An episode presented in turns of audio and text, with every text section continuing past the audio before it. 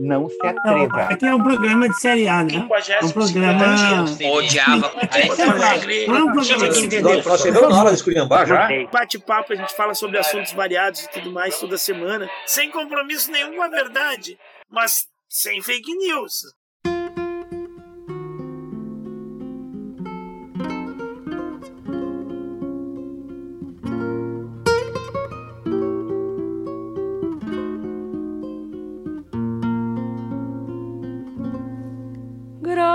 A la vida que me ha dado tanto, me dio dos luceros que cuando los abro, perfecto distingo lo negro del blanco y en el alto cielo su fondo estrellado en las multitudes el hombre que yo amo. Gracias a la vida que me ha dado tanto, me ha dado el oído que en todo su ancho graba noche y días, grillos y canarios, martillos, turbinas, ladridos, chubascos y la voz tan tierna de mi bien amado.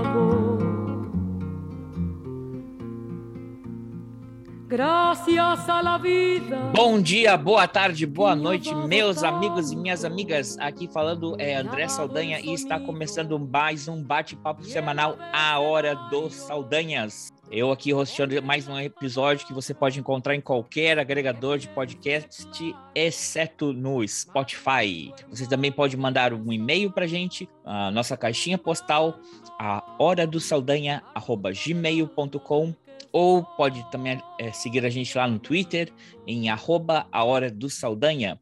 Hoje a hora dos Saldanhas vai ser só Saldanha, porque não vamos ter a participação do nosso colega Ivo. Oh. Ele está trabalhando nesse fim de semana, mas nós temos a participação ilustre, a décima participação dele, Léo Prado. Uh, chegando, tô chegando, gente. Oi, Léo, tudo bem? Alô, vocês que curtem a Hora dos Saldanhas. Aqui estou, aqui me tem de regresso. Como diria o grande, maravilhoso Nelson Gonçalves. Aqui me tem de regresso. Boemia, aqui me tem de regresso. Podcast A Hora dos Saldanhas, aqui me tem de regresso. E estou na minha décima participação. Eu já nem sei o que, que eu vim aqui falar antes, mas hoje eu estou preparadíssimo para a gente conversar. Mentira, eu não estou preparado coisa nenhuma. Eu vim aqui só bater um papo com o André. e que ele não se atreva a me cortar nada do que eu falar hoje. Machete não, imagina. Ele não corta Machete. nada.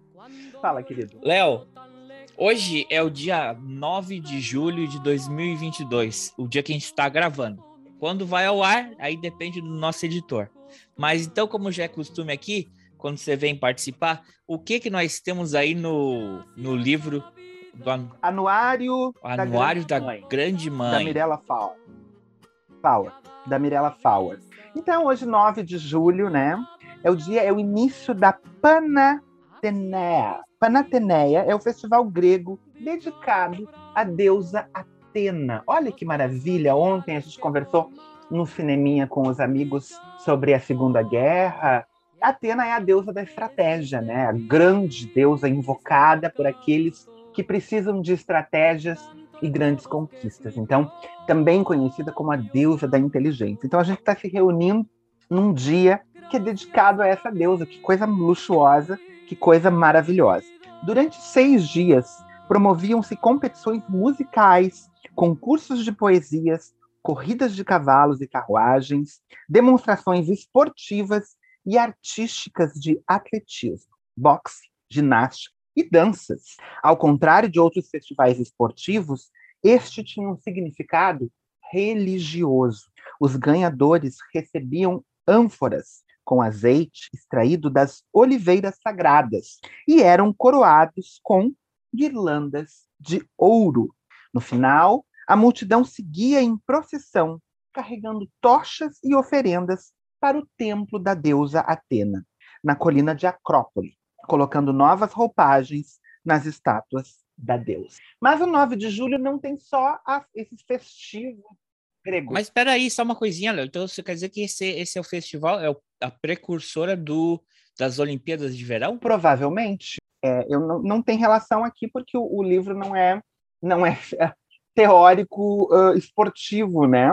Ele é, ele é um livro de liturgia mágica, liturgia mística, né? Para enfim, para os seguidores da deusa, mas com certeza, né? Atena é interessante. Fiquei pensando. Atena, trocando em miúdos a grosso modo, Atena é a deusa de quem quer vencer alguma coisa, seja uma competição, seja um concurso. Ela é considerada a deusa da sabedoria, também traduzida pelos romanos como Minerva, né? E é a deusa, olha que interessante, uhum.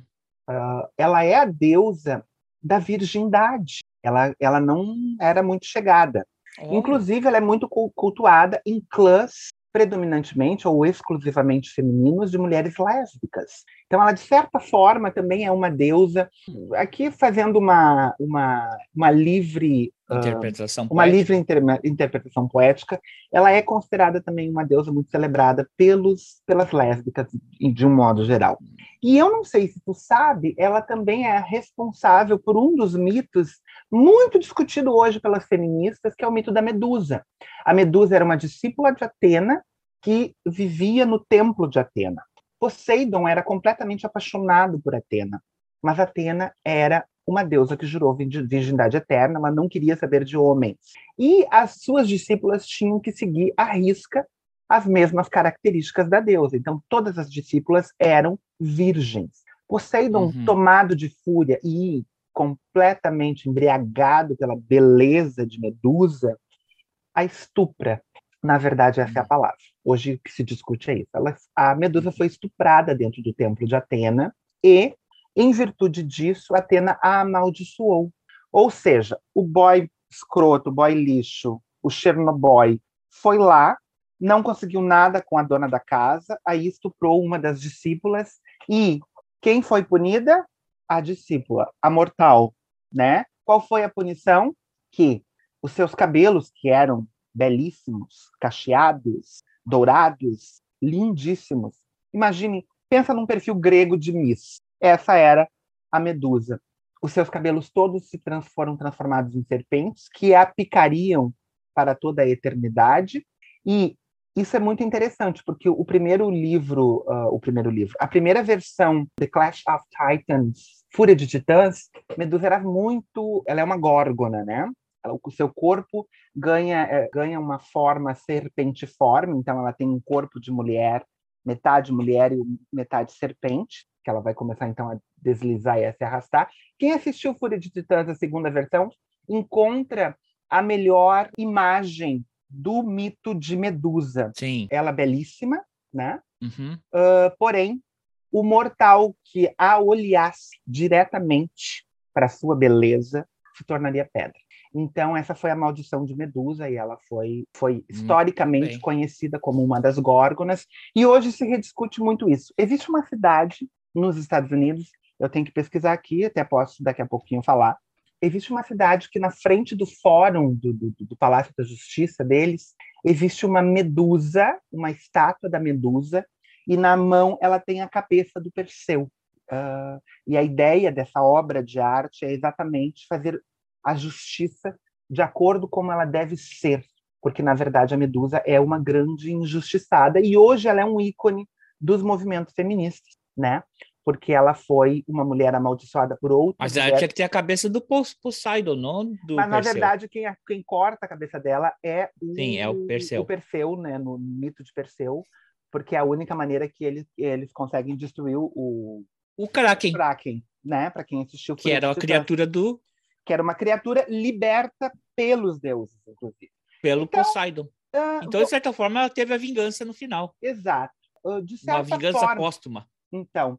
E Atena também não é a deusa da radiodifusão?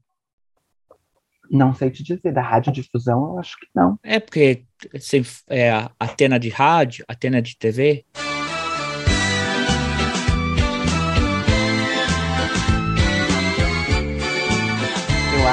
Se tem relação aí antena com antena. Piadinha infame. Você Infamíssimo. Posso Vamos falar lá, do que, que acontece no país de Gales?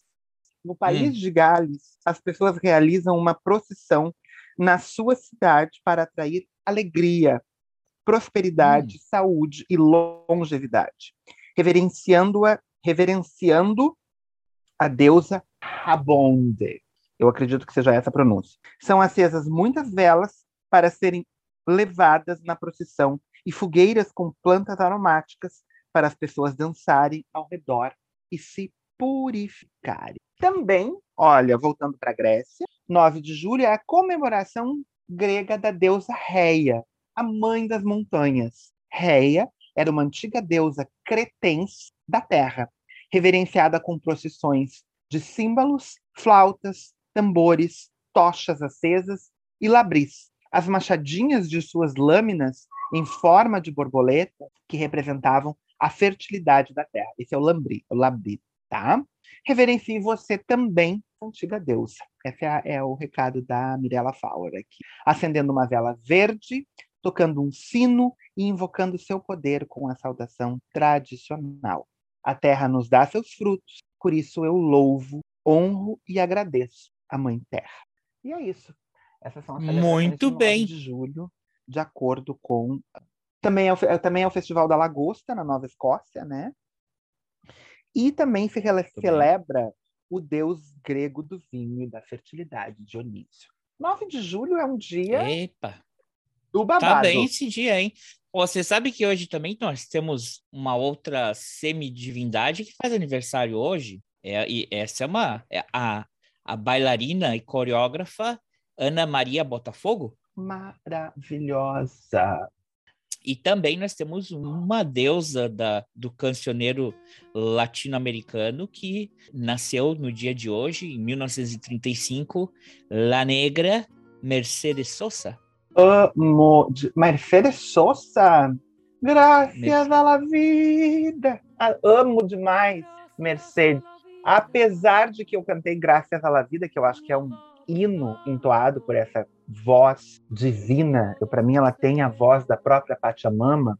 Uh, eu sou completamente apaixonado pela versão que Mercedes Sosa tem de Solo Lepido a Dios, que ela canta no Rio de Janeiro com Beth Carvalho. É uma das, uh, sem sombra de dúvida, é uma das top 10 music of my life. É uma das 10 músicas da minha vida é uma música que é mais que uma música, é um mantra, é uma oração. Eu sempre que preciso uh, me, me reequilibrar, alinhar os meus chakras, como eu costumo dizer, eu gosto muito de ouvir Mercedes Sosa cantando Solo Lepido Adiós. Eu gosto de ouvir Mercedes Sosa cantando qualquer coisa. Eu acho ela uma voz sublime, uma voz celestial. Não é um ser humano cantando. Para mim é meio que uma deusa cantando. Mercedes. Você já viu a versão dela cantando aquela música da que a Alice Regina cantava, que a Maria Rita também canta, da estação? Mande notícias não, do Mercedes lado de lá. Não, é, não sei como é, é o nome dessa música, a estação? Chegadas ah, e partidas, eu acho. Chegadas e partidas? Ela tem uma versão Milton, né? espanhol, né? uhum. tem uma versão espanhol com a Mercedes Sosa também que é muito bonita, muito bonita. E também nós temos um, um deus da mitologia hollywoodiana que faz Ui. aniversário hoje, vai ser nosso tema principal. Vamos falar de Tom Hanks, eh, Léo Prado? Vamos falar de Tom Hanks, ainda que eu não seja um fã inveterado daqueles que assiste toda a sua filmografia, eu acho que eu assisti boa parte dos grandes filmes de Tom Hanks. Del alma del que estoy amando.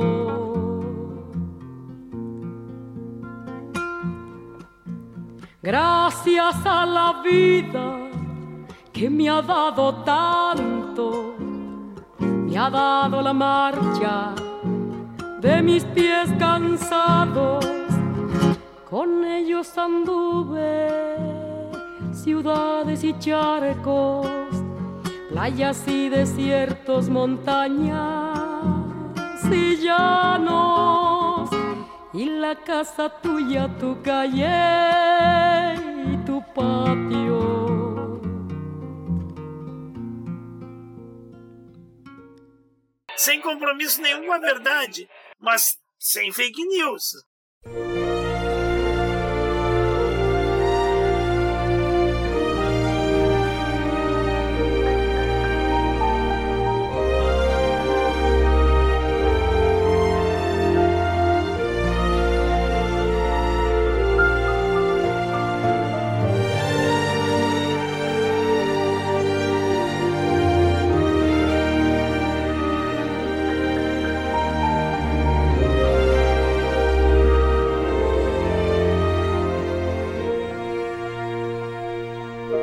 Está completando hoje 66 anos. Ele é de 9 de julho de 1956. Ele nasceu em Concord, na Califórnia. Olha que interessante, ele, eh, de acordo com a Wikipedia, ele tem uma fortuna aproximada de 400 milhões de dólares. Ele está no seu segundo casamento com Rita Wilson. O primeiro casamento dele é, foi com Samantha Lewis, que é a mãe do ator Colin Hanks. Ele deve precisar de um bom terapeuta, né? Porque filho de gente famosa é bem difícil. O, o Tom Hanks, ele, ele participou, ele começou a carreira dele como autor em seriados da televisão americana.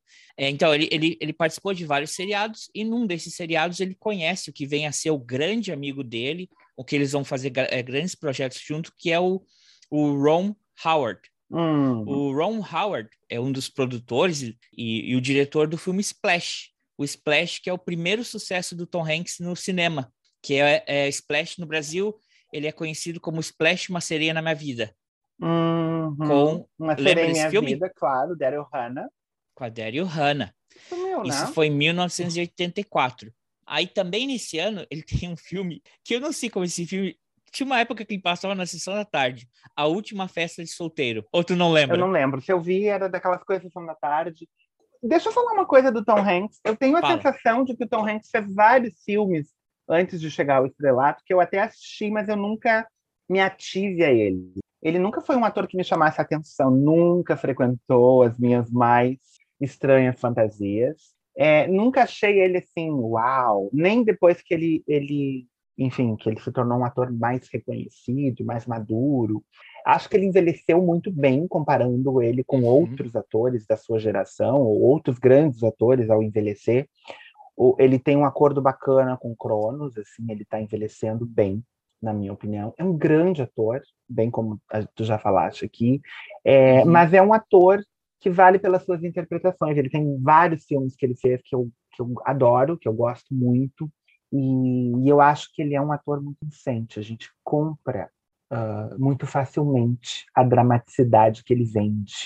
É, no primeiro, nos, até os anos 90, basicamente todos os filmes dele eram comédia. Ele era um ator de comédia. Então, vamos lá, seguindo aí. E- Em 86 ele faz Um Dia a Casa Cai. Uhum. Lembra que eles compram uma casa e a casa, eles têm que reformar a casa e é um desastre essa casa? Lembro vagamente, assisti isso em Sessão da Tarde, mas assim, não é um filme que não tá nem entre meus top 100. assim. Daí tem o Dragnet, que é, é que ele é um policial. Aí tem o Big, em 1988. Ali Quero Ser Grande, aqui ele aparece, ele recebeu uma indicação ao Oscar de coadjuvante, né, em 88. Eu, eu acho que é uma das primeiras aparições dele. Assim, aparições. Ali ele começa a ser reconhecido, penso eu. Desculpa, eu te interrompi. Não, não, não, não. Eu acho que ali também tem uma coisa. Ali é, ele sai um pouco da comédia e começa a entrar dentro da dramaticidade. É, mas, Hollywood, mas eu tenho uma coisa. Hollywood adora isso, Você né? sabe que esse filme. Atores que se reinventam. Uhum. Isso me incomoda um pouco, vou te dizer bem a verdade. Te incomoda que atores saiam da comédia pro drama ou que Hollywood valorize isso? Não, me incomoda pelo fato que, vamos lá, ele é uma criança que se to- a- adquire um corpo de um adulto e ele vai viver a Uhum. vida de um adulto, mas ele ainda Ah, é uma criança. Esse, esse roteiro especificamente te incomoda, tá? É, o roteiro. Adultização de menores. É, porque queira ou não queira, no final ele tem um relacionamento com aquela mulher, com aquela colega dele de trabalho. Eles têm um romance. E querendo ou não, isso é início do final dos anos 80, início dos anos 90, é um hoje isso já não Tá entendendo? não cai bem, né? Não não não passa bem. O filme não Ele- envelheceu é- bem. Mas é, é desconfortável, porque queira ou não queira, ele era uma criança. Tanto que na cena, quando ele volta a ser, Sim. ela tá vendo ele caminhando, e ele vai caminhando, e de repente, quando ela olha de volta, ele já tá no corpo de criança com as roupas de um adulto. Isso ali, isso ali é meio, Aham. meio que me dá um certo mal-estar, vou confessar pra você. Nunca passou isso pela tua cabeça, pelo jeito. Hum. Mas entende o que eu quero falar? Eu tenho que ser bem. Eu não é o tipo de filme que eu assisto. Não, não teria esse dilema. então, dificilmente. Mas aí, É, eu acho bobo. Eu acho, eu acho que é uma temática, aquela coisa quero ser, quero ser grande, é, repente 30. de repente 30. É, é, um- é um, é um filme que uhum, não é entretenimento para mim, entende? Não é entretenimento para mim. É o tipo de filme que eu olhei e toda essa reflexão que tu tá fazendo, eu olhei que era ser grande, eu nem lembro do filme, só para tu ter uma ideia. E é uma Tá. coisa que me passou batida, assim, completamente batida. Eu, eu, eu gosto mais. É mais fácil eu ter memória dos dramas, dos filmes que, que são um soco no estômago, do que os esses assim mais uhum. suaves, né? Sobretudo Sim. feito para família. Bom, aí agora eu abri, agora eu abri um poço no meio da sala para a gente debater. Feito para família, mas o que tu está falando é uma, enfim, é uma é uma adultização É, de uma criança, né? Eu quero ser grande. O de repente 30 vai fazer a mesma coisa, depois mais tarde, já na década dos anos 2000 aí, eu não lembro Não, qual que foi 88. esse filme. Enfim, 89 tem Meus Vizinhos São Terror, de novo uma comédia. Aquele Uma Dupla Quase Perfeita, que é ele com aquele cachorrão que baba, de novo uma comédia. Aí nós temos a primeira vez que ele vai ter aquela dobradinha dele com a Meg Ryan, em 1990, Joey contra o Vulcão. Lembra desse filme? Comédia. Não, não Uhum. viu, seguro que não viu. Nem assisti. Não sou, um, não sou um apreciador de comédias, são pouquíssimas as que eu assisti na vida e que me marcaram, então são menos ainda. o número é bem pequeno. Aí, nesse mesmo ano, ele faz o primeiro eh, drama dele, assim, é A Fogueira das Vaidades. Melanie Griffith, Melanie Griffith. eh, Bruce Willis, Melanie Griffith, Morgan Outro Freeman. filme que eu assisti que não me lembro muito, quase. Não marcou. Não marcou, mas é um, Não. mas é um, É um filme maravilhoso. Eu lembro do, do, do- do- vagamente, sim, da- do, do filme, mas precisaria assistir de novo. Esse é o tipo de filme que eu precisaria assistir de novo para poder fazer uma análise mais Uhum. contundente.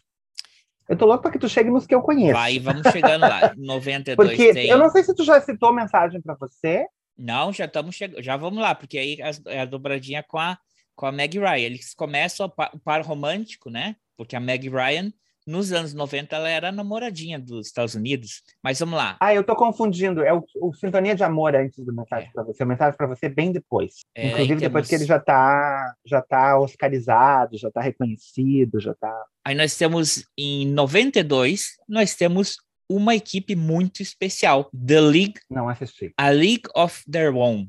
Esse é aquele filme que é, é- é a liga de, de beisebol americana durante a Segunda Guerra Mundial, como todos os homens estavam no fronte de batalha, para a liga de beisebol não morrer e ter alguma entretenimento, né? Passa a ser transmitido os jogos de beisebol feminino. E ele é o treinador delas, é com a, é com a Dina Davis e a Madonna. Ah, eu adoro Dina Day. Esse filme eu não vi. É, nunca viu? Não vi. Olha que eu, eu olhei muitos filmes da Madonna, mas esse foi um que me passou. É, então.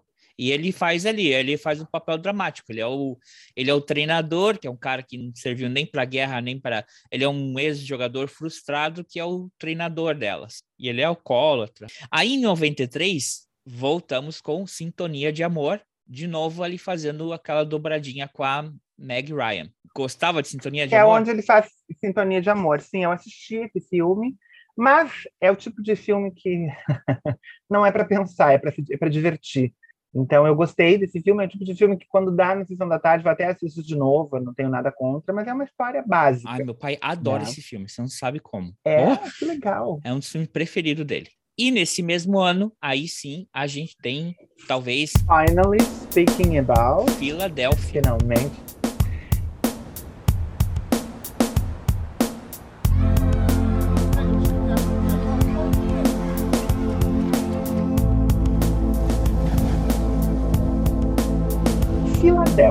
Eu acho que ali o, o Tom Hanks faz um career move, como a gente diz, né?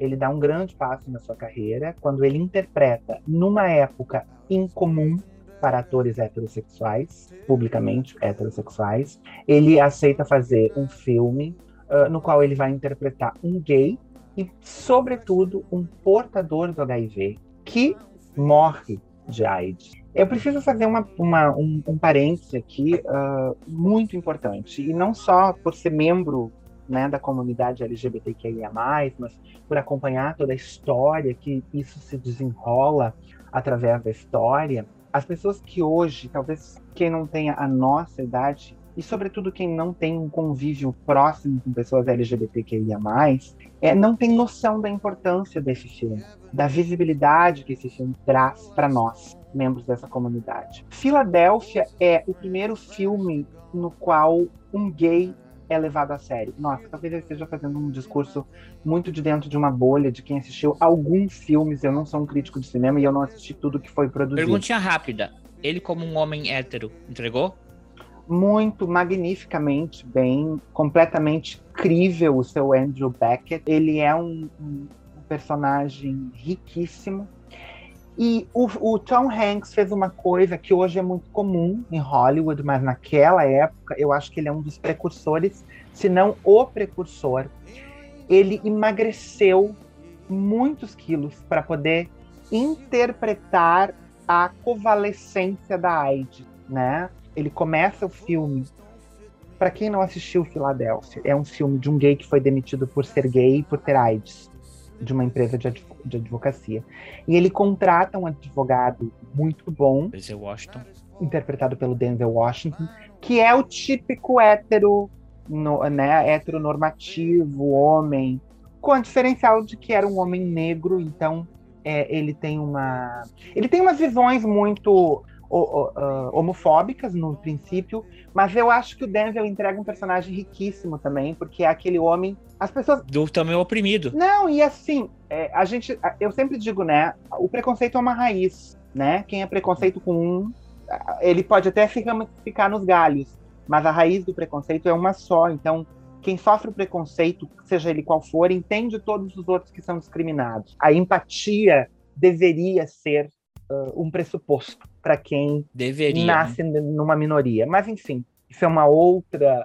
é um outro encontro. Outro é debate. Um outro debate. Mas o, o, personagem do Denzel é maravilhoso porque ele é aquele homem. Eu acho que eu já disse isso em algum momento. Você não é culpado pela sua ignorância. Aquilo que você não sabe, você pode aprender e você pode mudar. Em algum momento da sua vida, é, você pode ter falado uma grande bobagem a respeito de, uma, de um grupo minoritário. E que, com o passar do tempo, com o esclarecimento, com o estudo, com a vivência, e às vezes conhecendo pessoas pertencentes àquele grupo, é, você muda o seu pensamento. Então, eu acho que o Denzel entrega esse personagem. Ele é um personagem que no início é homofóbico, é, tem uma, uma série de visões preconceituosas, e que com a, a, a, relação dele, o envolvimento dele com o Andrew ao longo do filme, é, ele vai se transformando junto. E eu acho que o grande discurso dele no final é maravilhoso. Enfim, ele é um filme muito emocionante. E ele me emociona muito profundamente pelo seu valor histórico. Era um homem gay, era um personagem gay, era uma visibilidade muito importante, era um ator até então não reconhecido pelo mainstream de Hollywood, né? E estava sendo reconhecido e ele foi premiado. Então aquilo foi muito importante. Ganha ele ganha o Oscar de interpretação, ele faz um personagem maravilhoso e ele fala de algo que é um fantasma na sala para quem é homossexual e viveu essa, essa época. Essa é uma época que a AIDS matava, morria-se de AIDS muito facilmente. E nós, homossexuais, vivemos o estigma do câncer gay ao longo, ao longo dos anos 80. Então o filme também retrata, ele traz um reflexo muito claro, muito preciso do que foram os anos 80 para quem era gay. Era natural, você não podia ser um gay magro, você era taxado de aidético no início dos anos 90. Eu sei porque eu tinha, em 93, eu tinha 18 anos. Eu estava no auge da minha juventude e dos meus hormônios e das minhas contenções por conta do medo que a AIDS exercia sobre todos nós que vivemos naquela época. E a gente vivia um dilema, era quase como uma roleta russa, assim, porque é, você, você corria, você tinha que, que, que, que se prevenir, a prevenção era fundamental, e quando você não se prevenia, você não corria o risco de contrair HIV e ter que viver tomando um coquetel, ter que viver com uma série de cuidados, como hoje é a questão do HIV.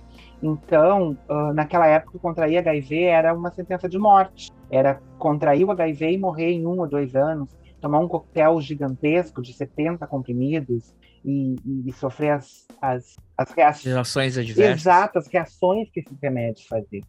Então, Filadélfia é um filme que faz muito bem para todos nós gays, né? Ele nos ele, ele reflete ele reflete o mundo que a gente existe.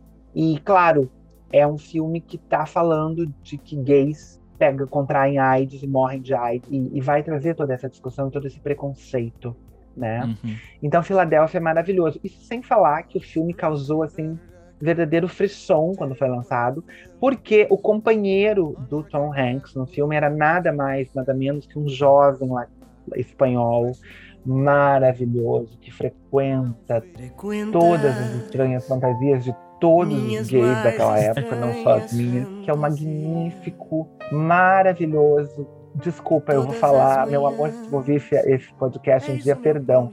Gostoso, que é o Antônio Bandeiras.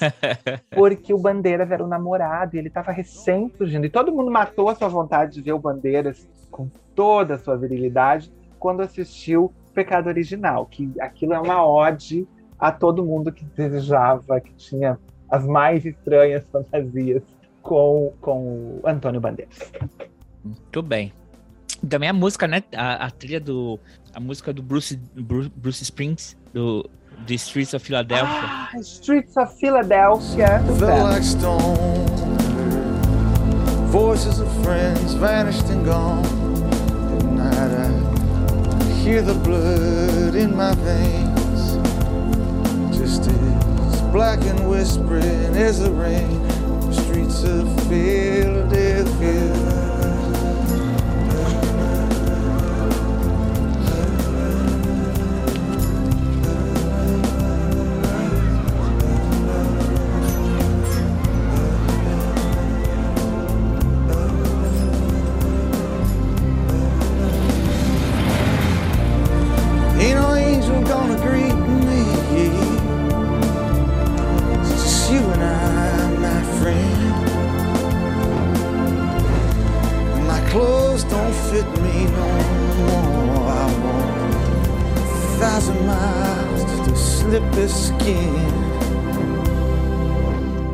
Vencedor do prêmio de melhor ator por Tom Hanks, vencedor do prêmio de melhor canção original por Bruce Springsteen com Streets of Philadelphia. Também foi indicado ao prêmio de melhor maquiagem, ao prêmio de melhor canção do Neil Young com Philadelphia. Neil Young também não está no Spotify como nós, entendedores entenderão. E também foi indicado ao prêmio de melhor roteiro original. Me surpreende que não tenha é, melhor ator coadjuvante pro, pro nosso amigo Denzel. Mas tudo bem. Aquelas injustiças que o Oscar e a academia Sempre cometem faz. de vez em quando. Aí tá bem, né? Acho que nosso amigo Tom Hanks tá bem, ganhou o seu primeiro Oscar.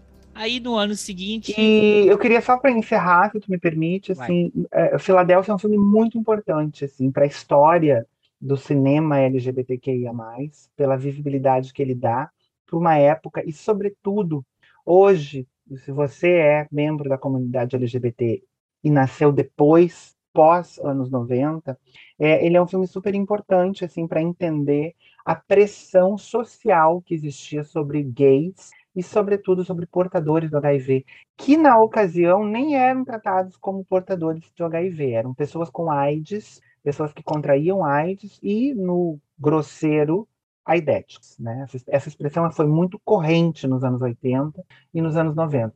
E é muito importante, eu não posso deixar de ressaltar aqui, como sempre, né, na minha ação militante, é, nós, a, a AIDS, quando surgiu, ela foi taxada como um câncer gay, uma doença de gays, e uh, nós éramos o maior grupo de risco. É, em menos de 10 anos, já no início dos anos 90, nós havíamos deixado a, a militância, as ações de prevenção, fizeram com que já no início dos anos 90 os gays deixassem de ser o maior grupo de risco. E eu não sei se vocês sabem, eu acho bem importante destacar, no início dos anos 90, o maior grupo de risco de pessoas contaminadas com AIDS, com HIV e, por, e doen, doen, pacientes de AIDS se tornaram as mulheres casadas, retratando aí também muito da, da hipocrisia social machista, heteronormativa e por aí vai.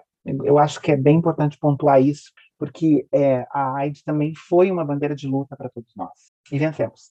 Muito bem.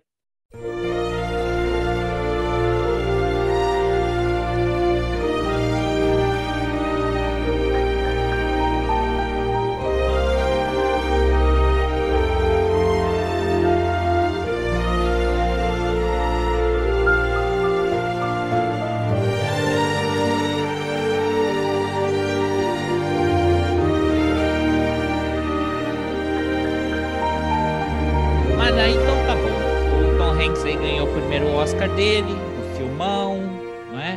Foi é, sucesso, sucesso de crítica, música, tocava na rádio até não querer mais, eu lembro dessa época.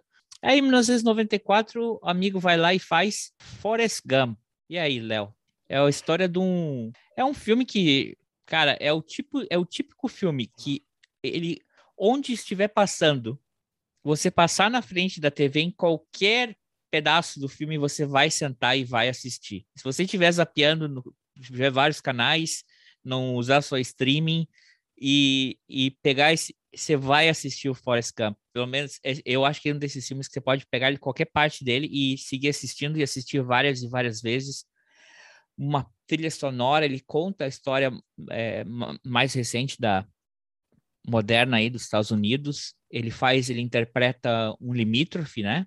Eu nunca parei para observar, para ler, e não me lembro no filme, o filme é rico, tão rico de informações, é, se ele tem algum diagnóstico claro de autismo ou algum outro diagnóstico. Não, ele é limítrofe. O limítrofe, limítrofe. O limítrofe é, o, o médico limítrofe. mostra logo ali que ele está, olha. Aqui é o normal, e aqui você é uma pessoa com deficiência mental. Ele está nessa linha aqui no meio, é um limítrofe.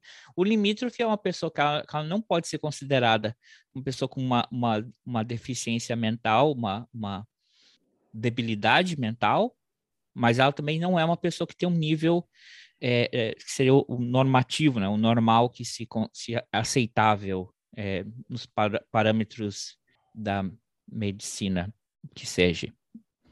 Então ele era um cara com algumas dificuldades, né? De é, socialização e de entender as coisas, mas ele acaba participando de vários eventos da história da americana e ele vai é, se safando de uma para outra, é, por acaso, né? por acidente quase. Ele não é o, o herói, ele é o quase que o anti-herói, né? Do, porque ele só, só sobrevive, ele vai indo com a onda, né? O que, que tu acha desse filme, Léo?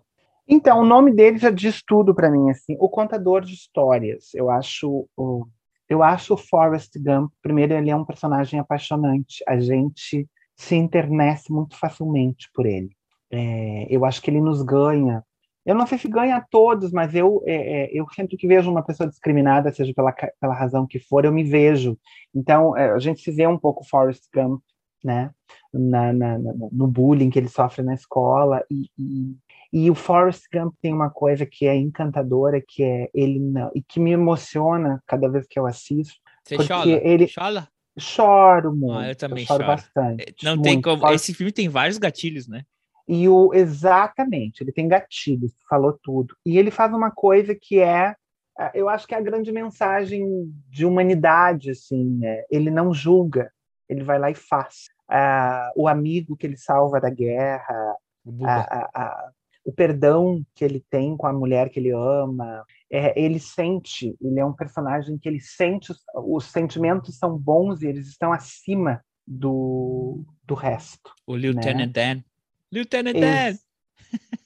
Exatamente. Então, assim, ele é nessa, nessa sua limitação, e, e, o filme tem uma mensagem disso, né? Às vezes a gente precisa ser limitado para sentir o que é certo, né? Para sentir o básico, para sentir o necessário. O afeto, ele nada tem a ver com grandes desenvolvimentos intelectuais, né? Então, o Forrest Gump é emocionante por isso. Eu, eu acho essa história ela é, ela é encantadora e o é o Jonathan Demme, o diretor, né? Não. Não, é o Robert Zemeckis. Não, o diretor é o Robert Zemeckis. Yes, perfeito. Um, ele, ele tem um, um, Que faz aniversário com a deusa Kate Blanchett. Lem vamos lembrar disso, tem um hum. episódio aqui que, que a gente já fez falando dos dois fazendo aniversário no mesmo dia. Eu amo a Elizabeth cada vez. Uma hora a gente podia, a gente podia debater Elizabeth, né?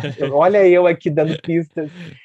Para quem não me conhece, o professor Léo Prado tem eu tenho um canal no YouTube, né, que eu entendo como um canal de educação, e toda sexta-feira, às 19 horas, a gente tem um quadro chamado Cineminha com os Amigos, em que os meus amigos me convidam para debater um filme, eu nunca escolho o filme, e nesse filme a gente faz uma análise da narrativa, da estrutura narrativa do filme, como quem faz análise de uma obra literária, e ali a gente faz as múltiplas leituras num, num intuito de construção e ampliação uh, de criticidade e de outras perspectivas sobre como as coisas podem ser. Então, fechando parênteses, esse crossover sobre Elizabeth, que é um. Elizabeth com certeza está entre os meus top five. É, não é o meu favorito, mas sem uhum. sombra de dúvida está em segundo ou terceiro lugar. Eu amo esse filme. O Forrest Gump, é, ele foi construído, dirigido de uma maneira delicadíssima, é, uma sacada genial a história desse cara, desse contador de histórias. E tem uma coisa que é interessante, que é uma maneira de visitar a própria história americana, né? Que, que eu acho que o filme arrebata o americano muito por isso, né? Ele é, provavelmente, ele, é um, ele já é um cult e deve ser citado em cada dez pessoas, o Forrest Gump é, deve ser citado por umas sete pessoas como um filme inesquecível. Quando alguém pergunta, ele é um filme é um filme muito marcante. Ele é tão marcante que a academia abriu um precedente que só havia acontecido uma vez nessa história de premiar dois anos seguidos o mesmo ator, né? O, uhum. o, o Tom Hanks foi oscarizado de 92 para 95, ele sai de um estereótipo de ator de comédias e comédias românticas e nada muito uh, marcante para uma carreira para ele se transforma num ator até então uh, poucos haviam feito isso, haviam feito algo semelhante. Só um outro ator tinha feito isso, que é ganhar dois Oscars seguidos, e ele estava alçado ao grande estrelato e a né? Era um grande ator. Uhum. Então, na minha, para mim é meteórica a, a, carreira dele, assim. É, é, e dali eu, o homem não para mais. Dali o homem não para mais. Dali ele vai para o Apollo 13, que é outro. O amigo dele de novo, o, é, o, o, o Ron, Ron, Ron, Howard. Ron Howard. Que é maravilhoso, assim, porque. Mas ele não ganha. Não, ele não ganha mais. Ele, ele não é nem ele... indicado, na verdade. Ele não no é. Apollo 13, não, não. não o não é filme é foi indicado a melhor filme. Sim mas não como a melhor ator. A presença do Tom Hanks passa a ser como, na minha opinião, a partir dali, a presença do Tom Hanks já ajuda em quase 50% o filme a ir bem. E, e já é um bloco. Uh, qualquer, qualquer filme com ele já vai ser um blockbuster. Mas é importante destacar uma coisa bem importante sobre o Apollo 13, que Apollo 13 ganhou o SAG de elenco. E olha que ganhar o SAG de elenco dá ao filme uma chegada muito bem ao Oscar, né? Porque quando um elenco inteiro é premiado, o filme chega com um certo favoritismo. E na ocasião do Oscar de 96, Apolo 13 chegava, era um dos favoritos, tanto que ele é considerado um grande fracasso, né? No sentido de Oscar, né? Uhum. Porque ele era, ele chegou e quando ele foi indicado, ele era o favorito a ganhar. E ao longo dessa corrida do filme, ele acabou ficando para trás, né? Uhum. E o Apolo 13 acabou. Eu nem sei se o Apolo 13 ganhou algum algum grande Oscar, talvez tenha ganhado o Oscar técnico. O filme é muito bom. Eu gosto muito de Apolo 13. É um dos, é um dos filmes é, espaciais, assim, é um dos meus favoritos. Eu gosto muito de Apolo 13. É, ele é um sucesso de bilheteria, como falei, e ele ganha em 96 o prêmio de melhor edição e melhor som. Ó, técnicos. É, né? ele foi indicado é um como fi... melhor, ele foi indicado como melhor filme, melhor ator coadjuvante para o Ed Harris, melhor atriz coadjuvante para Kathleen Kinlan, melhor roteiro adaptado, melhor trilha sonora, melhor direção de arte, melhores efeitos. E eu adoro a história do Apollo 13, se me permite. Hoje a gente está aqui em um cineminha, vários cineminhas. Eu adoro a história do Apollo 13 porque, cara, a hora que eles descobrem que eles não vão conseguir pousar na Lua e que eles vão ter que voltar e sobreviver é mais importante. Eu, aquela cena que ele diz: cinema, Houston, we have a problem. Houston, we have a problem, que é na voz do Tom Hanks, não tem como a gente ouvir, repetir isso sem na cabeça da gente a voz do Tom Hanks falando. E a hora que ele fala, nós vamos para vamos para casa, né? Hum. E eu adoro essa história porque o amigo que não conseguiu ir acaba sendo o amigo que consegue ajudar ele.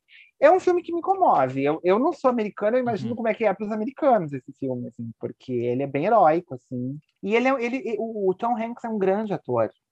Eu acho que é por isso que eu, eu gosto muito dele como ator, porque eu jamais, eu não sou uma pessoa ligada em filmes de ficção científica e filmes espaciais, assim, poucos me agradam, não são todos. E eu tenho que confessar que o que o Apollo 13, ele tem cenas dramáticas do Tom Hanks, ele olhando para as estrelas, ele conversando com a esposa, falando do sonho dele.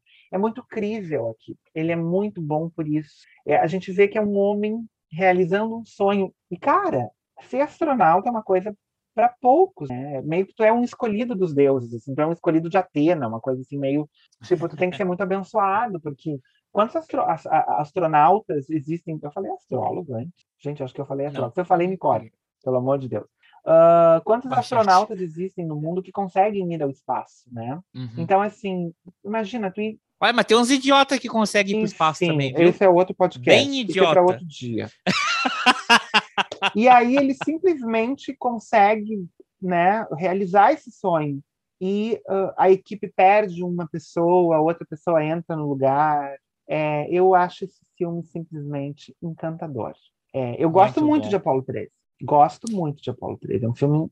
Não tá no meus top, assim, não tá muito na parte de cima da lista. Mas é um bom, é um bom filme. Mas é um, bom filme, que eu assisto sempre que eu posso. Sempre que eu vejo ele passando, Vocês- eu assisto de novo. O Tom Hanks também nesse ano, ele começa a se, é, como é que eu vou dizer assim?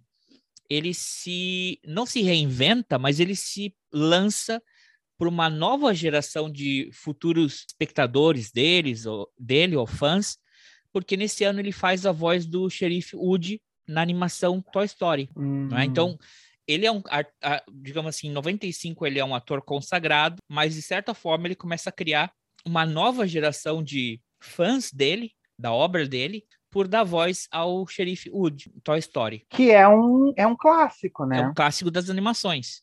Em 96, ele dá uma de diretor e roteirista no filme Ele tem uma nova career move, que eu acho que não deu muito certo, minha é opinião. o The Wonders. O sonho não acabou. O sonho não acabou, em português. Que em Portugal é tudo por um sonho. tudo por um sonho.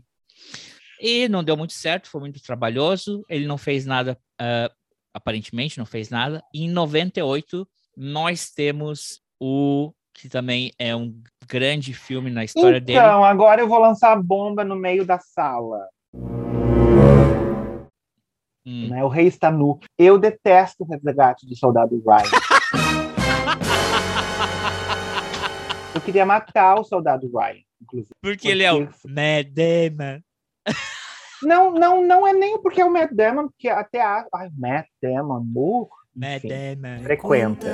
Ah, Frequentou frequenta. por muito pouco. Não, né? Na fila, assim, ele tá bem pra depois, mas não posso dizer que não, porque eu acho o Matt Damon. Eu gosto dele, eu gosto do Matt Damon. Eu. Ah, não, assim, é um grande Matt ator. Damon frequenta. Frequenta. Não, não vou ser injusto. Matt Damon frequenta.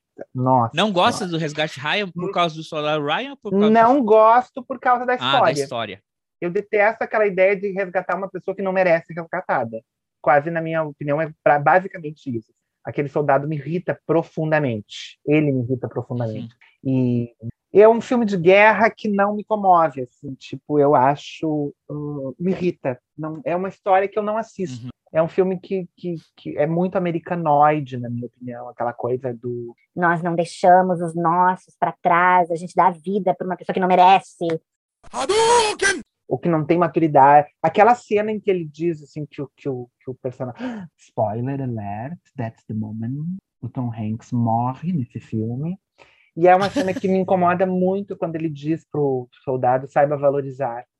Ah, Cara, isso me irrita pra caramba. Tipo, valorize as mortes. Depois de ter perdido o pelotão inteiro. Eu perdi todo mundo por tua causa, então valoriza isso, sabe? Tipo, é muita gente se perdendo por causa de um. Esse espírito americano, gay, bélico, me incomoda. Esse filme me incomoda, é um filme de guerra que eu não gosto. Não me Não. ensina nada. Ah, Talvez eu esteja É, sendo. no final, na verdade, eles Ah, ah, Tô aqui correndo o que- risco de um dia o André e o Ivo me convidarem para esse filme e eu ainda ter que fazer todo, todo um mise-en-scène na abertura para dizer: Nossa, vocês Não. me convidam. esse das, o- a gente vai fazer acho que o último de Segunda Guerra Mundial, eu prometo. Eu já te mandei o Oh link. my God. Pro, seu, pro próximo cineminha com os amigos, aguardem. Não, é, no final eles evitam que o avance daquela um destacamento de soldados e, e panzers, eles param eles, né? Eles é, bloqueiam eles. Mas ele é, é um, eu, eu adoro esse. É um puta filme. Eu acho, eu acho que, digamos, eu- talvez um dos últimos bons filmes do, do Spielberg, porque depois Spielberg meio que perdeu a mão para mim. E ele foi indicado como como melhor ator, não ganhou por Soldado Ryan. Mas O- eu, eu fico muito feliz que. Olha, agora tá sendo muito shade agora. Eu fico muito feliz que o Resgate do Soldado Ryan não tenha feito um grande histórico, porque ele chegou cotadíssimo naquele ano para ganhar o Oscar, e era um filme badaladíssimo. E eu, quando assisti, eu pensei, misericórdia, o que foi que viram nesse filme, assim, para ele ser tão badalado? Mas enfim, eu por mim a gente pode até passar para o Ah, mas- próximo. Next. Desculpa, ele, André.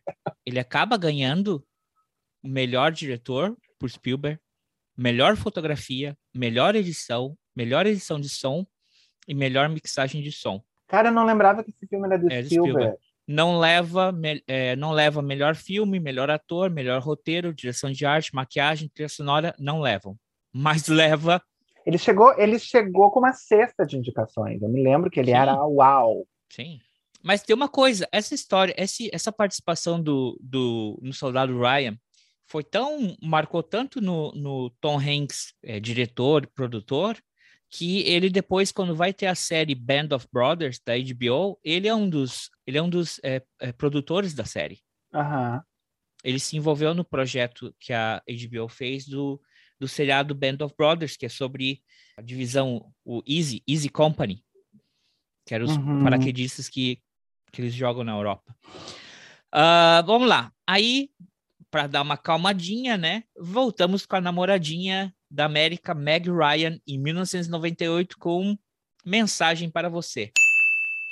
You've got mail. Uhum. Will Got Mail. E aí, Léo, gostava? Não gostou? Bobo? Não, não lembro. Foi uma Assisti. tentativa. Foi uma tentativa de. Foi um caça-níquel. Para mim, esse filme é um caça-níquel. É convencer o meu pai a assistir outro filme da Meg Ryan com o Tom Hanks. Eu acho que é bem isso, é para trazer as pessoas para uma coisa leve. Eu acho que ele quis dar um descanso para a imagem. Tem uma coisa que são vozes da minha cabeça que estão dizendo, tá? Eu não pesquisei isso. Hum. Mas eu não sei se vocês sabem, existe uma lacuna. Ele não faz nada em 97. E eu acho que isso aí ele está digerindo o fracasso como diretor dele. Porque o sonho não acabou, o The Wonders não, não bombou.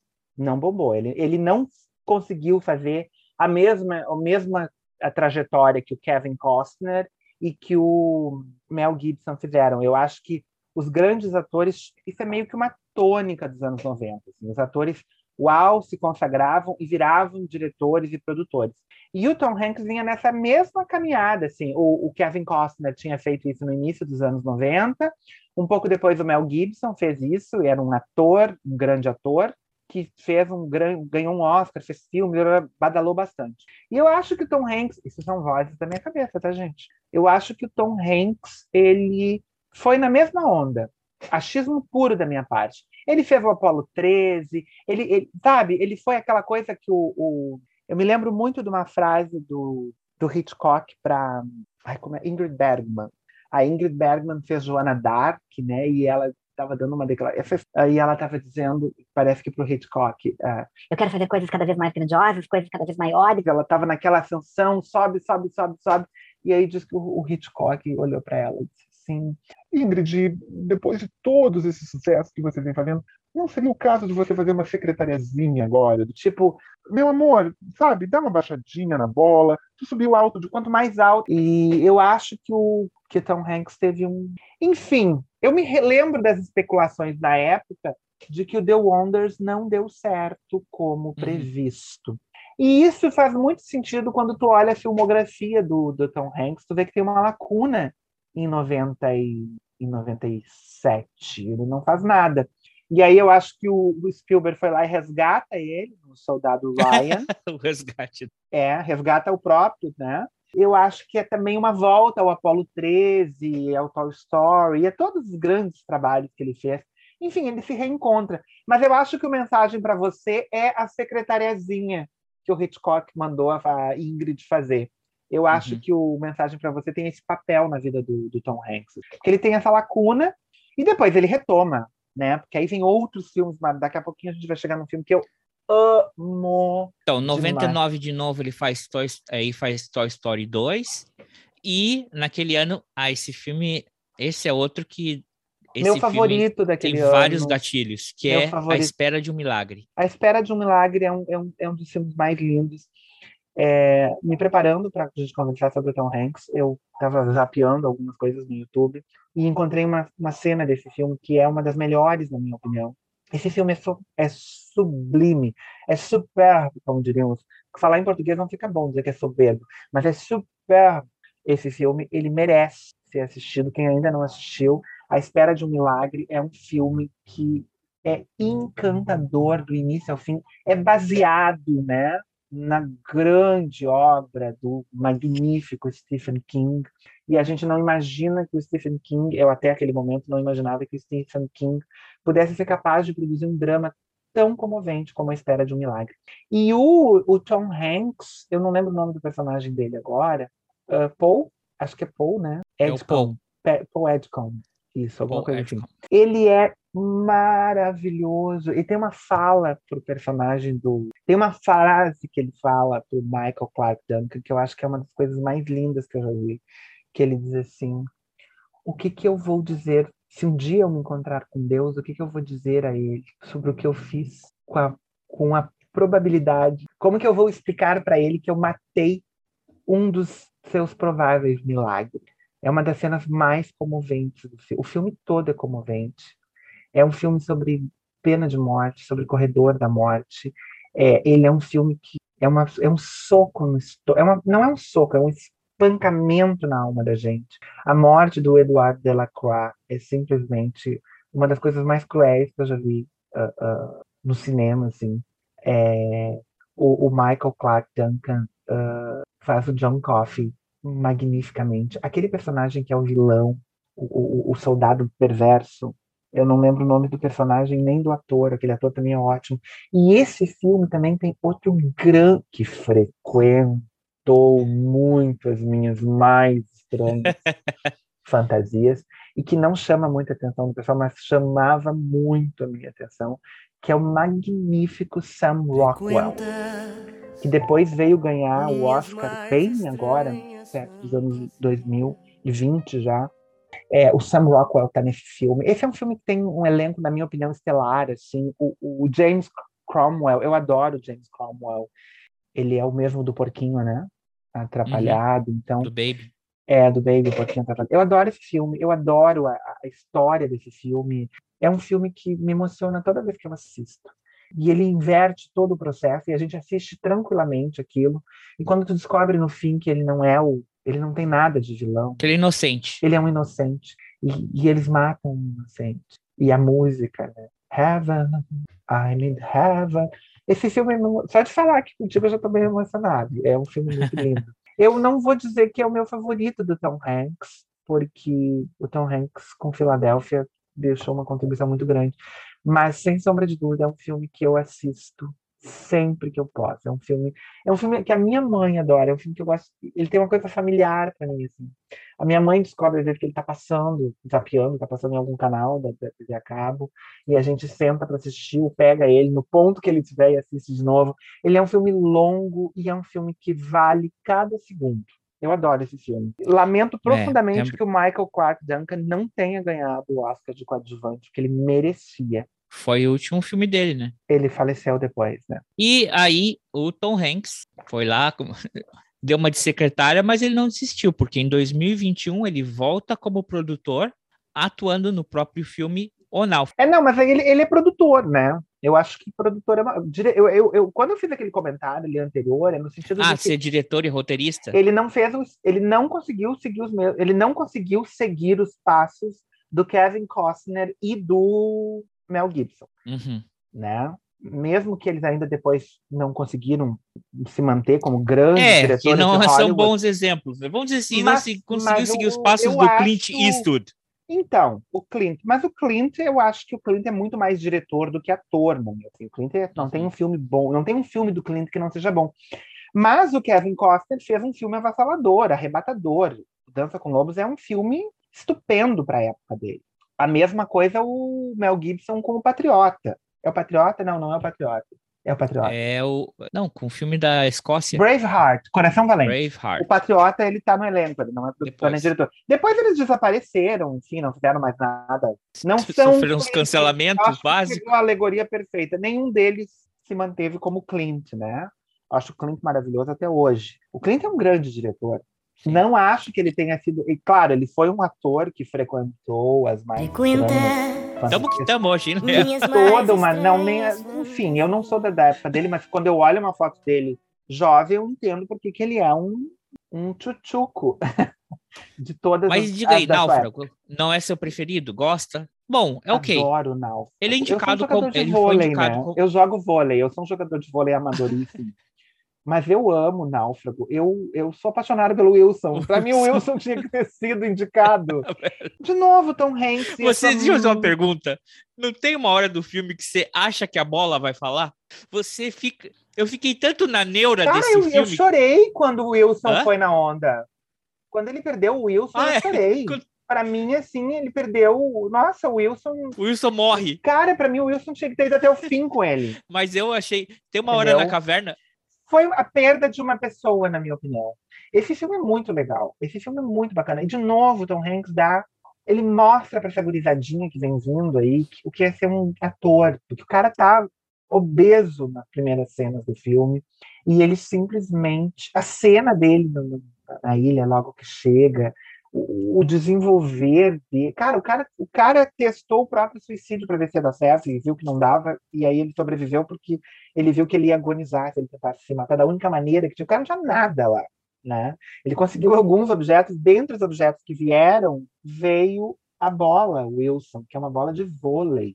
E ele, com, a- com o sangue dele, fez o rosto do, do Wilson naquela bola.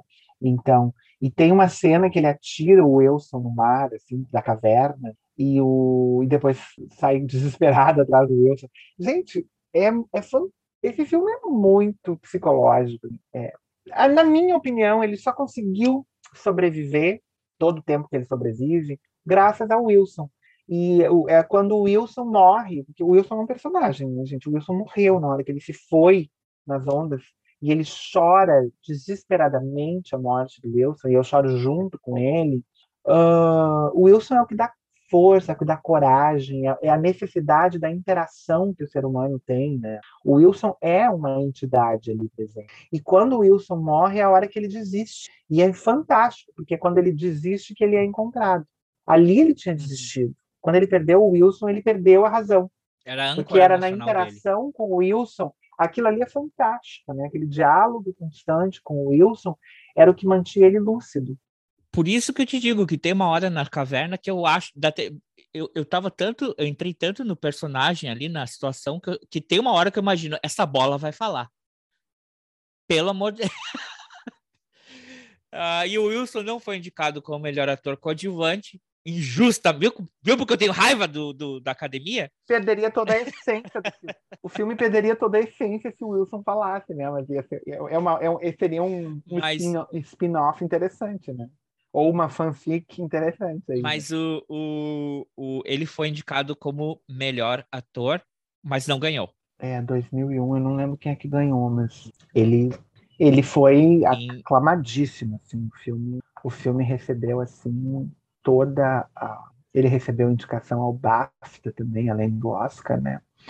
Eu acho que, ah, eu não sei se ele ganhou pelo... Ele venceu o Globo de Ouro, essa era uma dúvida que eu tinha. Ele venceu o Globo de Ouro, ele ganhou o BAFTA, ganhou não, ele foi indicado ao BAFTA e também foi indicado pelo, Gleason. pelo SEG, que é outro, né? Aí em 2022 ele eh, foi produzir o Casamento Grego. Adoro, Fraco. Muito fraco. principalmente Ah. pelo... Você gosta? Ah, você gosta de comédia romântica? Eu gosto do ator que faz o filme. É, tá bem, Não precisa tá bem. só, pode botar Próximo. só a musiquinha da Betânia que todo mundo vai entender. Eu adoro aquele ator, é um Ah. ator assim que eu fui atrás de quase tudo que ele fez. Em 2002 ele tem dois é, filmes que não foram indicados para nada, mas que fizeram bastante, foram bem comentados em 2002, que é A Estrada para a Eu Perdição, adoro esse filme. que eu, se não me engano, é Eu adoro Hã? esse filme. dirigido pelo. Eu gosto desse diretor, eu acho ele puta diretor, o Sam Mendes. Eu gosto muito desse filme. E se eu não me engano, é o último filme do Paul Newman, não é? A última eu não vou saber te dizer, mas o Paul Newman tá maravilhoso. É. Esse, esse filme também é um filme. Ele faz um. Ele faz um matador, né? Da máfia. Ele faz uma coisa diferente, que fica. É que mas o Tom Hanks é um grande ator, né? Então, mas eu gosto muito desse personagem dele, eu gosto muito desse filme. Aliás, aqui conversando contigo, me deu aquela sensação de eu preciso ver esse filme de novo. Eu gosto desse filme e faz muito tempo que eu vi ele e faz horas que eu não revejo. E é um filme que merece ser revisto. Uhum. Ué, 20 anos, né? Ele é de 2002. Então, é, e eu assisti uh, uma vez ou duas ele. Mas eu gosto muito desse filme. É um Gosto baita desse filme. Fica aí, não dê spoiler, se você não viu faz tempo, talvez tenha gente que. É, é muito bom esse filme. Vale. E aí também o filme que fez bastante buzz naquele ano foi Prenda-me se for capaz, com o Leonardo DiCaprio. Eu acho que é quando o Leonardo DiCaprio começa a dar grande virada na carreira dele. Eu gosto muito desse filme também. É um filme de entretenimento, gente. Não é um filme de profundas reflexões, mas é um, é um, é um, um roteiro delicioso, é uma narrativa deliciosa, Prenda-me se for capaz. E o personagem do Leonardo DiCaprio é, é, é muito bom. E, o, claro, o Tom Hanks é o antagonista dele, né? Não preciso falar que ele é maravilhoso. 2004, ele vem com Matadores de Velhinhas. Não assisti. É Não humor negro. Humor, corta isso, é Ah. racista falar humor negro, corta isso. É um humor Humor. estúpido. Humor o quê? Humor escroto? estúpido, humor estúpido. Humor estúpido? Não, é humor. É, Humor perverso. é- Humor perverso. Humor perverso. Ok. Aí, esse aqui é só Connie Posso Carla. dizer uma As coisa? Rainhas, da, As Rainhas da Noite, ele é Não produtor. assisti nada do que Fala. ele fez a partir daí. Eu só fui assistir o Código da Vinci. 2000, Ah, mas em 2004 ele fez o Terminal, né? Ah, que você não viu o Terminal. 2004, deixa eu fazer um, deixa eu dar o meu testemunho aqui. 2004, eu me mudei para Porto Alegre. Eu saía de quinta a domingo em Porto Alegre. Eu comprei um rodo e passei. Então, eu não, não acompanhei mais nada do Tom Hanks. Assim, É, não assisti Matador de Velhinhas, não assisti o Terminal, não assisti o Expresso Polar. Só voltei a me relacionar com o com o Tom Hanks no Código da Vinci. Que é fraco, né? Você Eu gosta? Eu gosto. Eu gosto da, do atrevimento da escritora. Ela mexe num campo que está comprovado que aquilo é uma loucura da cabeça dela, mas, da, da escritora. Do não, escritor, né? O Dan A Brown. mulher do escritor. É, o Dan Brown. É que a mulher do escritor é uma grande historiadora. Ela, ela, o roteiro é de uma mulher. Mas a mulher do O Dan roteiro- Brown é uma historiadora. Sobre Ah, tá, esse mas a- a- a-. Ah, tá. Eu pensei que você estava dizendo que. Porque. esse- é, Então, o ele, ele, ele fez uma pesquisa fictícia. Eu quero dizer uma coisa muito importante sobre o Código da Vinci. Eu tive que usar o Código da Vinci em sala de aula na, na ocasião, porque muitos alunos, naquele discurso anticristão, do, eu, eu dei aula, nessa, eu dava aula nessa época para o ensino médio à noite, e havia um embate muito forte entre os alunos cristãos e os alunos não cristãos, né? ou, enfim, não evangélicos, não tão ortodoxos, pelo menos. E eu lembro de uma vez eu ter que parar uma sala de aula porque uma aluna estava argumentando contra os cristãos com a história do Código da Vinci, como se a história do Código da Vinci fosse uma história real. E eu tive que, gente, só um pouquinho. Vamos, vamos, o poder da criação ficcional, né? O Dan Brown faz isso, fez isso muito bem filme. Uhum. Ele criou em muitas pessoas, porque o Código da Vinci foi um livro muito lido, ele é um best-seller, ele foi muito lido por muitas pessoas. um E blockbuster depois. então, ele, ele é um, um Sidney Sheldon da atualidade, né? daquela dos anos 2000 ali. E as pessoas leram a obra, sobretudo o Código da Vinci, muito com, ah, como se aquilo fosse uma história verdadeira, como se É aquilo uma, fosse. pseudo, é uma pseudociência, basicamente. Exato, seja lá mas- o que for, o- a, a- a- capacidade de um texto ah, de, de, de, de criar a dúvida, de criar uma verdade, não se pode negar. Isso daí é um trabalho de pesquisa muito bem feito. Né? Ele amarrou tão bem a sua narrativa ficcional que ele faz com que Engana. as pessoas leiam e acreditem que aquilo realmente aconteceu e que Jesus Cristo deixa, existe uma descendência de Sim. Jesus Cristo, né? E o Código da Vinci é puramente isso, né? E é uma, meu Deus do céu, é um roteiro excepcional, muito bom. É que eu achei Vale que você tinha falado, é porque o roteiro, ele é uma mulher. Ele é Sim. baseado no livro do Dan Brown, mas ele é... O roteiro é da Kiva Goldsman, é uma mulher. Então, eu pensei que você tinha Uhum. falado isso, mas, mas é, só pra gente... Ficou meio... Não, é, eu, eu, eu não sabia, da, não lembrava da roteirista, eu lembrava da esposa do Dan Brown. Não sei se ele tá com ela até hoje. É, peraí, vou só para. O Da Vinci, ele é, de novo, dirigido pelo amigão dele, o Ron Howard. É, o roteiro é da Kiva Goldsman, baseado no livro do Dan Brown. Eu quero te dizer uma coisa. ah, Aí, aí teve algumas animações, aí ele. Aí sim, a partir dali ele começou a dar uma. Trabalhar mais na parte, né? Produtir, produtor executivo, ou ele fazendo voz. Ele, ele fez um filme em 2009. Ele produziu um, um filme em 2009 e atuou, A Mente que Mente. Aí, em 2009, ele voltou para a continuação é, do Anjos e Demônios. Anjos Na Demônios. minha opinião, nenhum, nenhum dos outros supera o Código da Vinci. A criatividade ficcional do Código da Vinci, na minha opinião, não, não teve igual. Assim, nem o Anjos e Demônios e nem o Inferno depois, eu acho. Eu nem olhei o filme, só para ter uma ideia, tá? Eu tô falando dos livros mesmo. Assim, eu acho que Aí também o que acontece, lá por 2009, ele, ele é eleito vice-presidente da Academia de Artes e Ciências Cinematográficas, como todo Uhul. mundo conhece, chama eles de Oscar. Mas a Academia de Artes e Ciências Cinematográficas, que é a entidade responsável pela entrega do Oscar todo ano, o nosso amigo Tom Hanks, ele é o vice-presidente. Ele, ele se tornou vice-presidente em 2009. Então, ele, ele ele realmente ele, ele, ele não quis se aventurar muito na carreira de, de diretor depois do The Wonder, mas ele fica muito envolvido na, na parte de produção, né? Ah, e ele se envolve na, de certa forma na política da, da academia, né? Porque ele ele entra para ele é vice-presidente da academia. Ah, então, em 2010 ele segue com o, o Toy Story, ele tem Toy Story 3 em 2010. É, ele tem aí em 2011 o filme com a, com a Julia Roberts, o Larry Crowney. Viu, Léo? não assisti. Também não.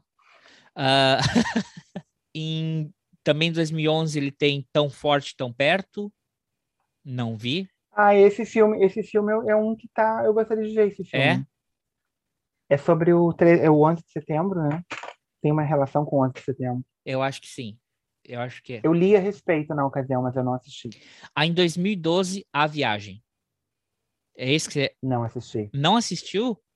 Não assisti. Em Nunca viu Cloud, At- é, é Cloud Atlas, Não. A Viagem. Nem sei do que se trata. Hum, ah, eu não quero, eu não quero botar assim, é, porque talvez eu tenha- esteja estigmatizando, talvez alguém.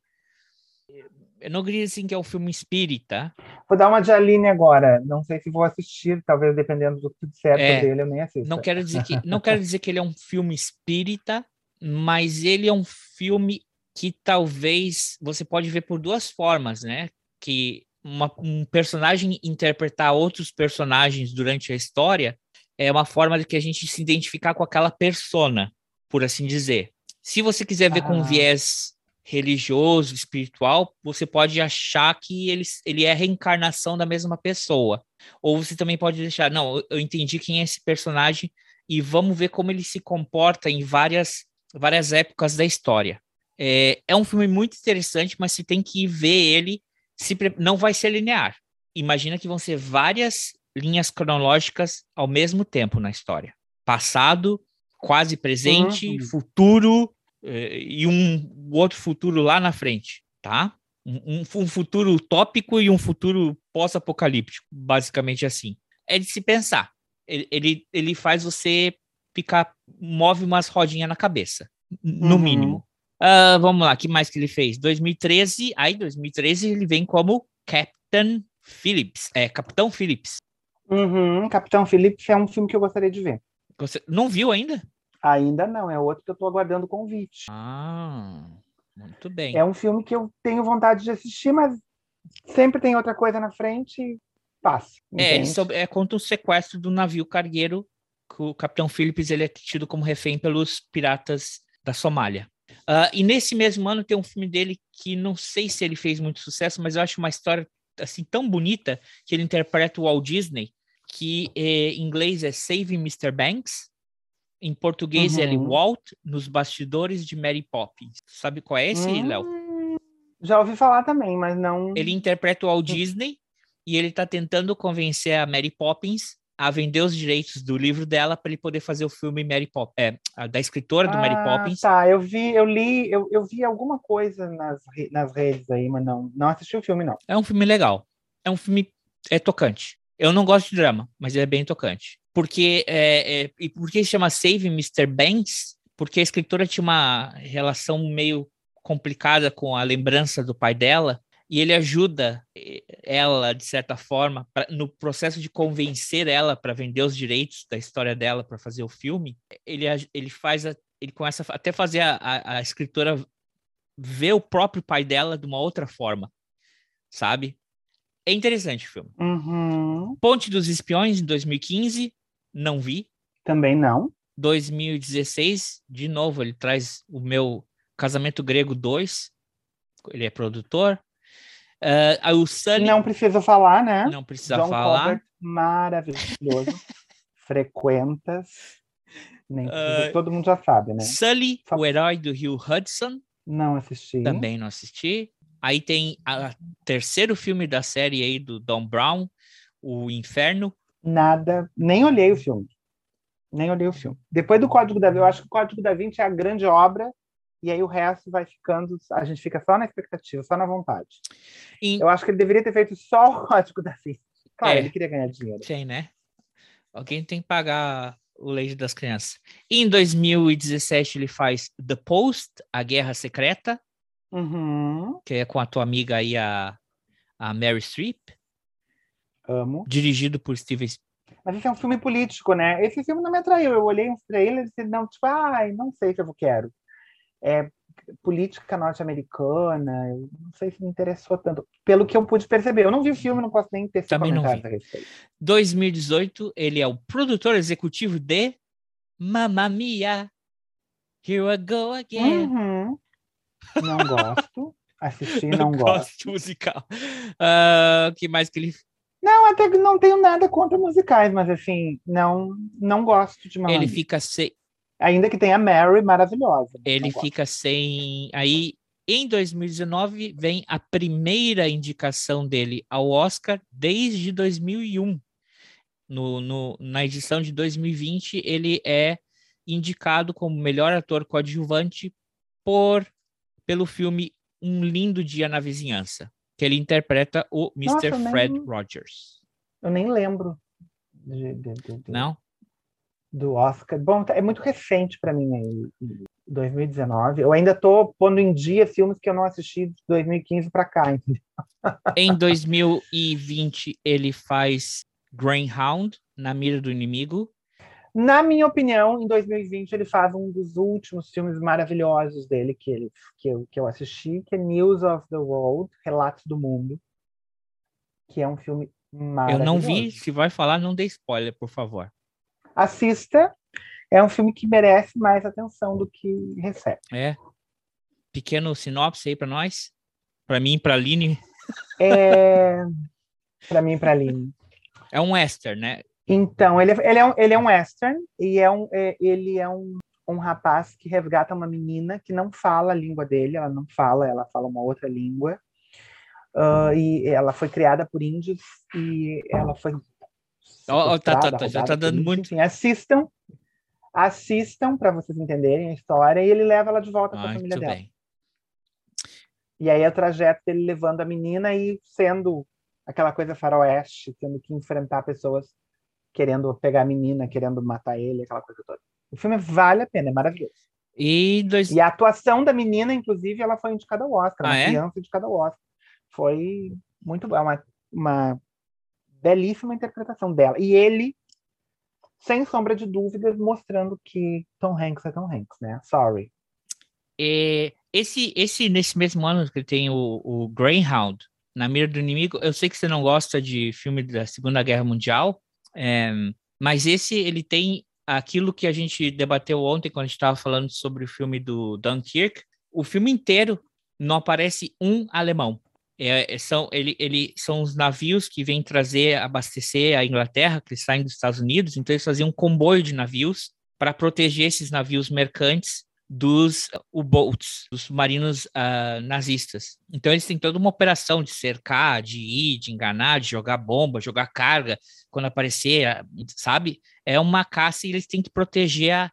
Mas o submarino, eles aparecem quase como se fosse um tubarão, sabe? Quando vem vindo... O, o, uhum. o, o, o antagonista, né, que são os nazistas, são personificados fisicamente como submarinos. Então você só vê a, a, o submarino se aproximando, o periscópio dele, sabe? Uhum. Eles entram no rádio uma hora e começam a, a falar com eles, é, é, debochar deles é, pelo rádio, mas não aparece em nenhum momento um nazista. Eles só escutam ou veem o submarino, mas eles nunca veem um, um combatente do outro lado. É aquela coisa do teu inimigo quase que invisível. Você não vê, olha, você não não está vendo olho a olho o teu inimigo, mas o teu inimigo é presente. Muito interessante por esse lado também. Não sei se o Léo vai querer ver. É o tipo de filme que eu aceito o convite. Muito bem. É isso, acho que essa foi a o que vem por aí para o futuro. Parece que ele está fazendo, ele vai ser o Gepeto, ele vai fazer o do, do filme do Pinóquio. Ah, e acho ele a cara do Gepeto. Agora ele tá a cara do Gepeto. Não, eu acho que a essência do Gepeto eu acho que está nele. Ele é um, eu acho que ele é um ator que vai encontrar a essência do Gepeto para fazer a gente se encantar, assim. É, enfim. E essa sei. foi, pô, a gente é. falou que esse cara tem filme. Eu queria só destacar uma outra, uma outra série que eu não consegui assistir, mas é uma série que eu tenho muita vontade de assistir, que é o Big Love. Eu não sei se ele ainda está, se ele fez todas as séries, eu não sei, mas ele, ele estava no lançamento do Big Love, que é uh, Amor Imenso. Ele é produtor. É, minto, ele é produtor, ele não está no elenco. É, ele é produtor tô, executivo. Tô, tô, então, é, mas eu fiquei muito interessado nessa, nessa, nesse, nesse material e não tive acesso ao. Ah, sim, a gente também não falou que na carreira dele ele tem, ele, ele também tem participações, ele também tem os projetos dele. Eu falei só do, do Band of Brothers, né? Mas existem vários outros materiais para TV, seriado e até documentários que, que ele que ele participa na parte de produção, na parte de narração, na parte de, de até direção. Uhum. Bem, é isso. Então, bem, então deu para a gente falar um tantinho quanto do nosso amigo Tom Hanks, desejando aí para ele feliz aniversário nesses 66 anos dele. Foi um dos primeiros que pegou Covid no começo da pandemia. Ai, meu Deus, o Tom Hanks está com Covid. Mas ele fez. Tá para nós, né? Mas ele seguiu as normas de ele e a esposa, eles ficaram em isolamento, na... eles estavam na Austrália, né? Então eles se isolaram lá, e ele uhum. se restabeleceu. Eu queria dizer uma coisa a respeito do Tom Hanks, que eu acho bem importante. O Tom Hanks é um dos pouquíssimos atores hollywoodianos que tu vê envolvido em escândalos.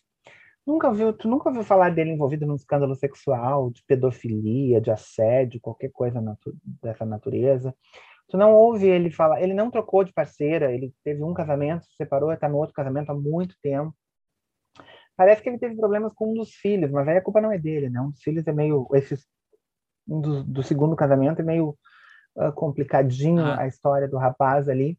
Mas ele, é um, ele, ele tem uma, uma conduta muito ilibada, na minha opinião, como pessoa, e eu acho isso só depõe a favor do grande ator que ele é e do grande homem que ele é. E eu queria deixar registrado aqui a minha, a minha completa uh, admiração e o meu agradecimento pelo, Tom, pelo que o Tom Hanks, por ele ter feito Filadélfia. E por Filadélfia ter o, o que Filadélfia fez pela carreira dele. que eu acho que foi uma troca justa. Mas ele foi muito corajoso na época e, e eu acho que ele foi muito, muito corajoso, muito bravo por ter feito Filadélfia e, e todo eu não, não sei se todo mundo fala junto comigo aqui, mas eu tenho certeza que a comunidade LGBTQIA+, tem um entendimento da importância desse filme para a, para a trajetória histórica da nossa luta, né? Então, muito obrigado, Tom Hanks, por Filadélfia e por toda a sua obra, que é uma obra muito digna, maravilhosa. E eu acho o Tom Hanks um grande ator.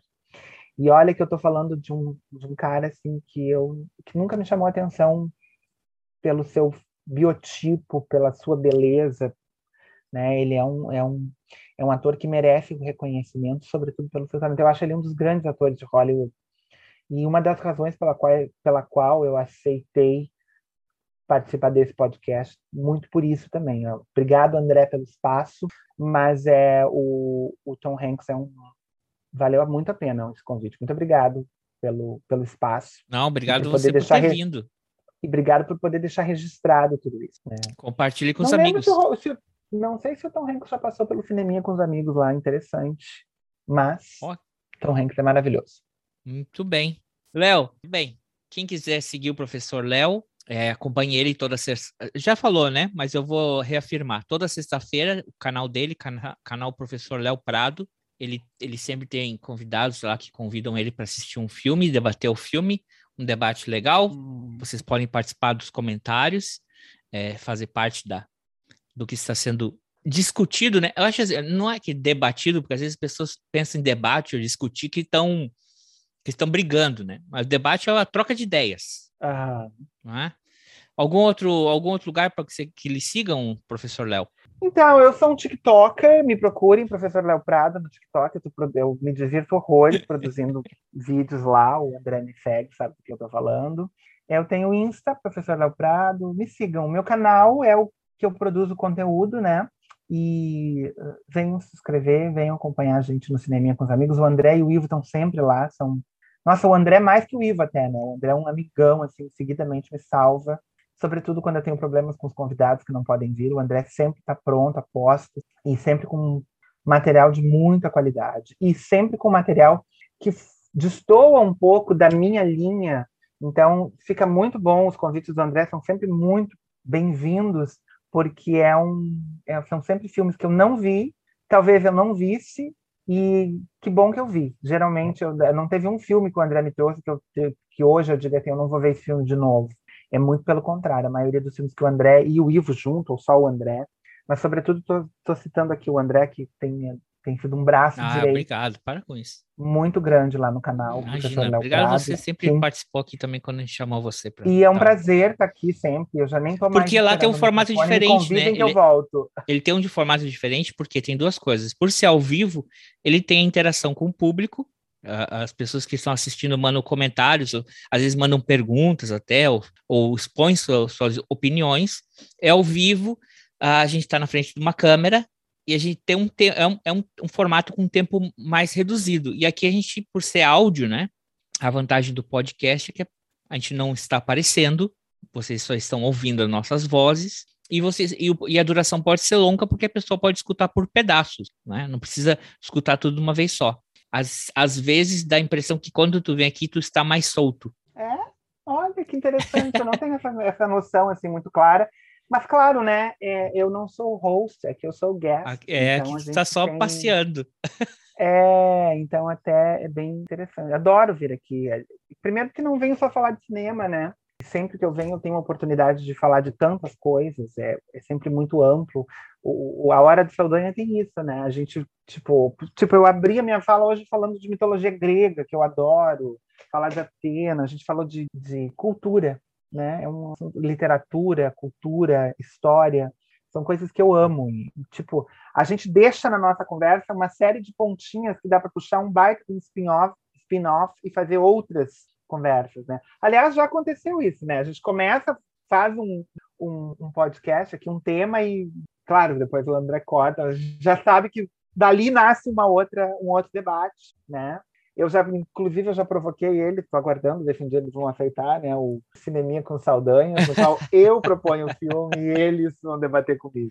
Mas, Céu. enfim, é, eu me sinto da casa, me sinto em casa aqui e adoro quando eu sou convidado e adoro a, participar, adoro, sobretudo, ouvir depois os efeitos que o André faz. O machete. Maravilha. O machete faz, perdão, que, adoro, que, eu, que eu adoro e fica sempre fantástico. A gente fala bastante, né? A gente não consegue. Eu não me lembro de ter vindo num podcast curto, mas Com menos de duas horas. eu lamento.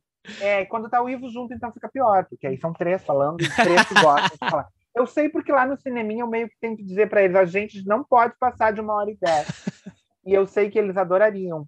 Eu consigo fazer eles parar numa hora e vinte. mas eles param. Mas é isso, Léo. Muito obrigado. Uma boa semana para ti. Seguimos nos cuidando. Muito bom ter falado hoje. As gerações aí, o pessoal é, mais jovem, às vezes não se preocupa porque eles não viveram essa época do, da, né, do fantasma aí do, do, do HIV, da AIDS, do soro positivo. Galera, faz amor, seja como for, se cuidem. Usem preservativo, se protejam, é, sempre, sempre testem. Se vão também fazer tatuagem, vai num lugar que seja que, que vão usar agulhas esterilizadas, né? Cuidem-se, por favor. Sigam usando a máscara, álcool gel, distanciamento, porque a pandemia segue aí também. E é isso, a gente quer vocês aqui toda semana escutando nosso podcast, vivos, felizes e amando, seja a forma que for de amor. Ok? Beijo, Léo. Manda um beijinho aí. Beijo, galera. Beijo para todos. Obrigado, André. Obrigado à Hora do Saldanha. Obrigado pela audiência. Me sigam, vão lá pro meu canal. Sexta-feira, 19 horas, tem professor Léo, Cineminha com os amigos. Sempre um filme pra gente debater. Beijo e até. Tchau. Beijo. Beijo, tchau. Tchau. Obrigado, Léo. Imagina, pode me chamar sempre. Manden noticias del mundo de allá, a quien se queda. Denme un abrazo, venganme a esperar. Voy llegando. Lo que más gusto es poder partir ya sin miedo. Mejor ahora es poder volver cuando quiero. Todos los días como en un vaivén, la gente que vibra sobre la estación. Hay gente que viene